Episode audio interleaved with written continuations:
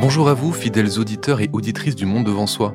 Chaque mois, nous avons choisi de vous proposer un épisode de notre podcast Le chemin des écolières, une série en 12 chapitres pour découvrir le travail de celles et ceux qui œuvrent pour permettre aux jeunes filles du monde entier d'accéder à l'éducation.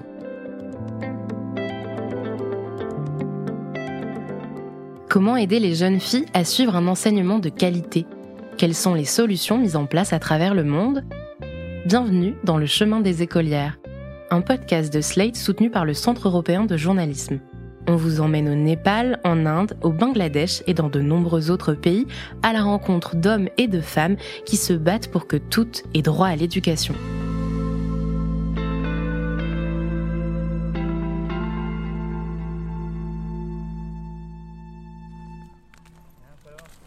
Épisode 4 Danser pour s'extraire des mines.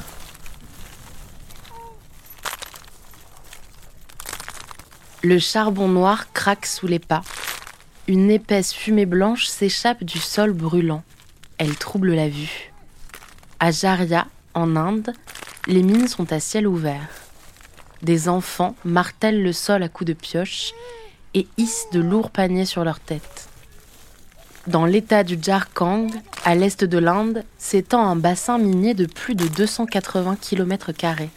7 millions d'habitants et d'habitantes dépendent de cette économie pour survivre. Ici, les petites filles sont plus nombreuses à travailler que les petits garçons, car elles risquent moins en cas d'arrestation. Pour beaucoup de familles, il n'y a pas vraiment d'autres options, explique Pinaki Roy, un professeur de la région. Il n'y a pas de source de revenus autre que l'exploitation du charbon, parce que les terres de cette région ne sont pas viables pour l'agriculture.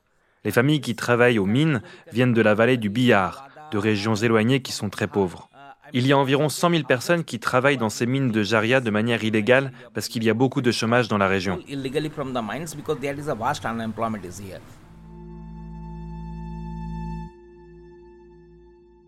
Pinaki Roy essaie d'offrir aux jeunes filles une autre alternative. C'est pour ça qu'il a créé l'ONG locale Coalfield Children Classes, pour classe pour enfants du charbon, pour que les jeunes filles retrouvent le chemin de l'école et puissent rêver d'un autre futur possible. La plupart d'entre elles vont à l'école, mais pas de façon régulière. Nous les encourageons simplement à poursuivre leur étude parce que nous voulons éloigner leur esprit du charbon. Elles doivent rêver, elles doivent rêver du monde extérieur. C'est notre objectif principal, qu'infuse en elles l'idée qu'il existe un autre monde possible, plus libre, qu'elles peuvent faire un travail différent. Dans cette région, la plupart des jeunes filles, et ceux dès le plus jeune âge, partent travailler à la mine dès 4 heures du matin. Certains enfants âgés de 12, 13 ou 14 ans portent 35 kilos de charge sur la tête et ils remontent une pente de 150 mètres d'inclinaison. Et quand ils arrivent à la surface, ils sont épuisés. Ils font ça plusieurs fois par jour, 5, 6 fois par jour. Ils se rendent à la mine et prennent du charbon.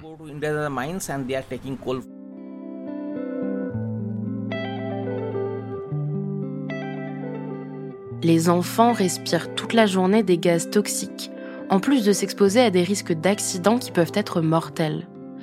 Travailler dans les mines, c'est aussi voir son espérance de vie réduite de 10 ans en moyenne. Les cancers de l'estomac, des poumons et les maladies respiratoires sont les principales causes de mortalité chez les travailleurs du charbon. Normalement, à 9h30, les enfants de 6 à 14 ans doivent se rendre à l'école publique, gratuite et obligatoire. Mais dans un environnement aussi chaotique, l'école n'est pas une priorité pour les parents, ni pour les enfants du charbon, forcés de grandir trop vite. Susmita Mahapatra est la principale de l'une des écoles de la ville de Jaria, où près de 50% des élèves vont à la mine. L'abandon scolaire est surtout dû aux parents ou aux tuteurs légaux qui n'encouragent pas leurs enfants à venir à l'école. Des fois, ils les gardent à la maison, ils leur demandent de faire des tâches ménagères. Souvent, c'est à cause de problèmes d'argent. Les parents ne peuvent plus payer les frais scolaires. Ils ont besoin que les enfants travaillent. En fait, les enfants ne viennent pas de manière régulière, parce que les parents les poussent à travailler. Puis s'ils se déplacent pour travailler à un autre endroit de la mine, ils ne peuvent pas toujours suivre leur scolarité dans la même école.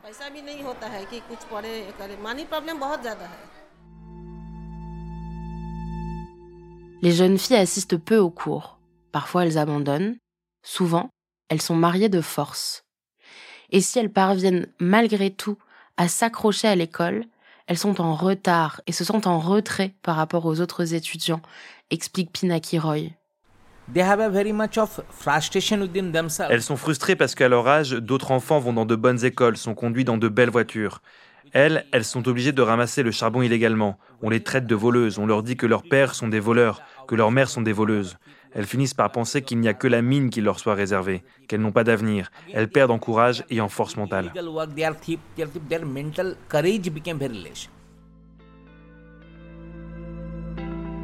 Parce que l'estime de soi est une des caractéristiques permettant aux jeunes filles de changer leur destin, selon ce professeur, il a créé en 2018 la Caulfield Children Classes, une école complémentaire gratuite destinée aux enfants des mines.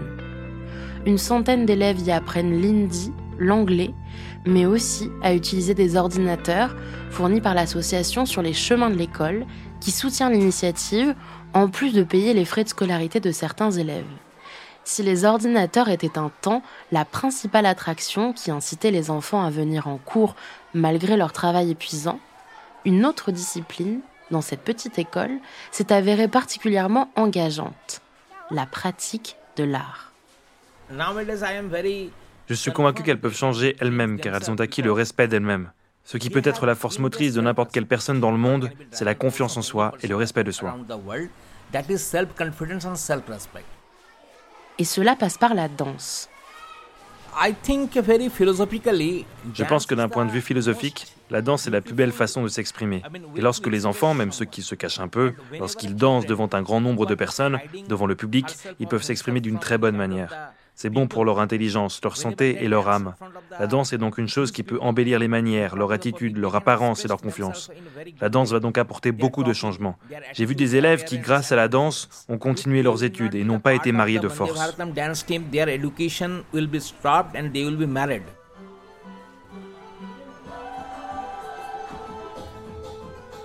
Deux ans après le lancement de la petite troupe de danse de Jaria, certaines jeunes filles ont réussi à s'extraire des mines. À l'image de Souman, 22 ans. Quand elle rejoint l'école, son père tient un petit magasin, mais il n'arrive pas à subvenir aux besoins de la famille.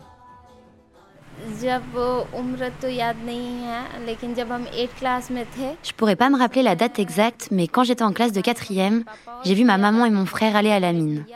Ma mère était très très fatiguée et je me sentais très mal. Parfois, ma mère travaillait un jour et se reposait deux jours. En voyant son état, j'ai décidé de commencer à aller à la mine avec mon frère.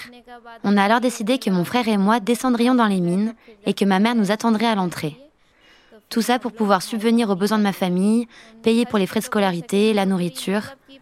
Par la suite, lorsque la charge de travail est devenue plus importante, je me suis sentie très fatiguée. J'étais fatiguée dans mon corps, mais nous devions travailler. Avec son travail à la mine qui lui rapporte environ 2000 roupies, moins de 23 euros par mois, Souman a une scolarité en dents avec des journées rythmées par la fatigue. En fait, le matin, l'école commençait à 10 heures, donc il fallait que j'ai fini mon travail avant cette heure-là, vers 9 heures. Mais du coup, les journées étaient très longues et je m'endormais à l'école. Je m'endormais sur les bancs. En 2019, elle découvre la Caulfield Children Classes et sa vie change.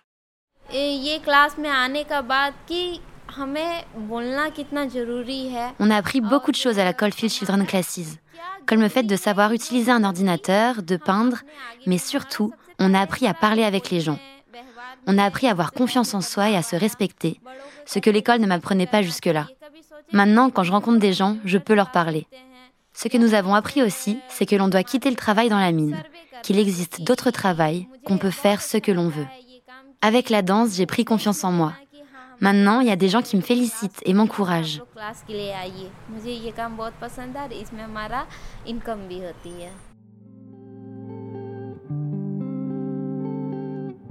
Un jour de 2020, avec d'autres filles des mines, elle danse à l'occasion d'un programme de la petite ONG. C'est ça qui donne à Pinaki Roy l'idée de créer une troupe nommée Drinti Yahana pour danser toujours avec cette volonté que les jeunes femmes croient en un futur différent pour elles-mêmes, par elles-mêmes. 14 filles font partie de la troupe. Les répétitions s'enchaînent et les jeunes danseuses n'en ratent pas une seule.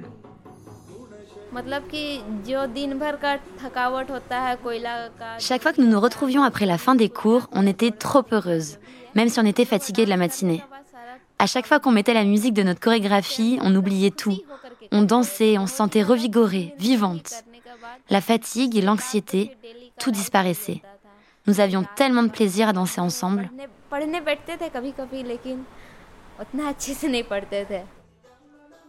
Des représentations en public sont organisées et l'aventure continue lors d'un prestigieux concours national de danse dans l'État voisin.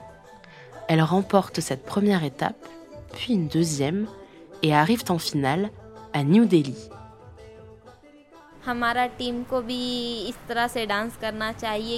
C'était la première fois que nous allions là-bas, à Delhi. On ne pensait pas qu'on aurait cette opportunité-là, mais on était super contente. J'ai rencontré plein de gens là-bas, de plein d'endroits différents en Inde, avec des coutumes, des costumes différents. On était tellement heureuses.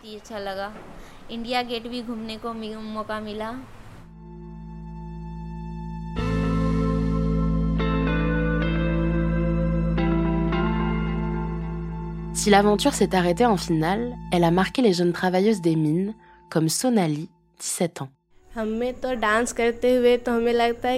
À chaque fois qu'on danse, on est heureuse. On a dansé à plein d'endroits.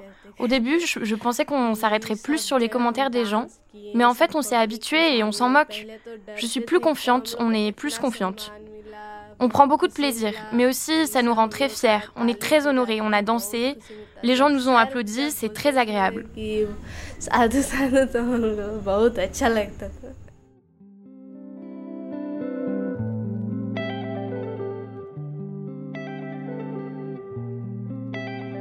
Souman, forte de cette confiance nouvelle, a surmonté les obstacles qui l'éloignaient de l'éducation. Elle étudie désormais en master et a trouvé un travail temporaire pour payer ses études. Ce changement n'a pas échappé à sa mère. Souman a commencé à rêver et elle s'est fixé un objectif avec la danse. Elle veut se construire une place dans la société, avoir la chance d'avoir une éducation. Elle travaille, elle danse, elle étudie, elle rêve et elle devient l'actrice principale de son changement. Je suis très fière de ma fille.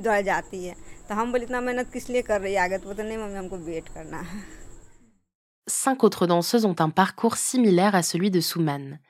Mais ce n'est pas non sans difficulté. La danse n'est pas toujours bien vue dans leur communauté. Nous avons été beaucoup critiqués par les villageois, par nos parents. Ils nous ont beaucoup insultés, demandant ce que nous allions devenir. Ils ne comprenaient pas qu'on veuille danser en public. Mais nous, nous n'y avons pas prêté attention. Nous nous sommes fait confiance et au final, nous nous sommes découvertes grâce à la danse. Maintenant, nous sentons que nous pouvons faire quelque chose de grand, que nous avons du talent. Et en plus, quand je suis revenue de Delhi, les gens nous ont félicités et encouragés.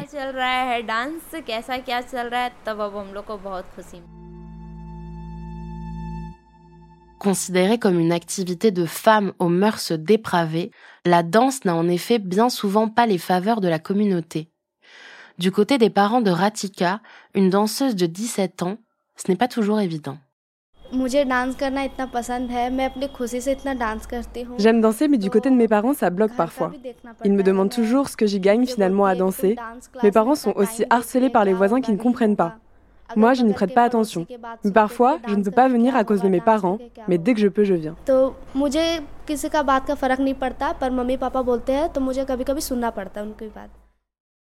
Angélie, 17 ans elle aussi, ne peut plus venir assister aux cours. Avant, je venais tout le temps à la danse. Mais depuis que ma sœur s'est mariée, les responsabilités de la maison me sont retombées dessus et je n'ai plus le temps de venir.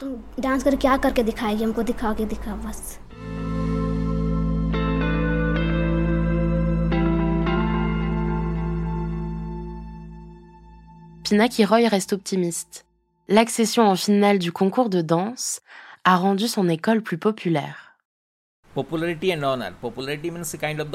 On a gagné en popularité et en réputation. Chaque fois que les élèves ont dansé et bien dansé, il y a eu des publications dans des journaux. Cela fait augmenter la popularité de l'école. Les parents ont vu cela et d'autres parents se sont dit que ça pouvait être bien pour leurs enfants à eux aussi. Mais je voudrais continuer de réserver cette école aux enfants du charbon.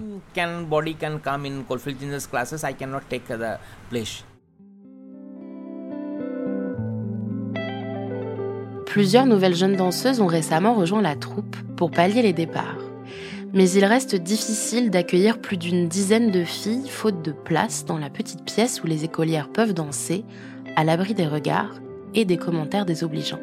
L'environnement chaotique de Jaria ne facilite pas non plus la tâche des jeunes filles. Depuis 1916, des incendies souterrains provenant de la mine et de son charbon se propagent sous les villages, affaissant les sols et forçant le déplacement des populations en engloutissant petit à petit leur habitation, comme celle de Souman, par quatre fois déjà.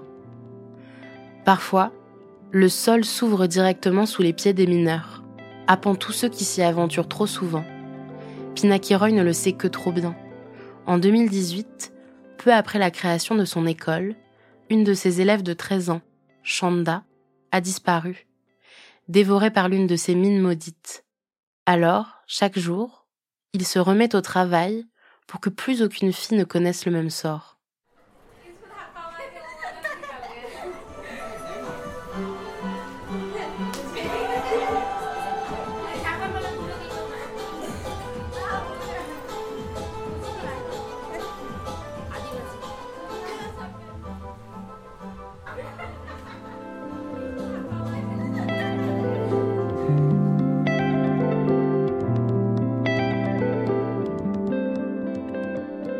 Venez d'écouter Le chemin des écolières, un podcast Slate Podcast dont une version écrite accompagnée de photographies réalisées par Robin Tutange est disponible sur le site de slate.fr. L'ensemble de ce projet a reçu le financement du Centre européen du journalisme par l'intermédiaire de l'accélérateur de journalisme de solutions. Ce financement est soutenu par la Fondation Bill et Melinda Gates.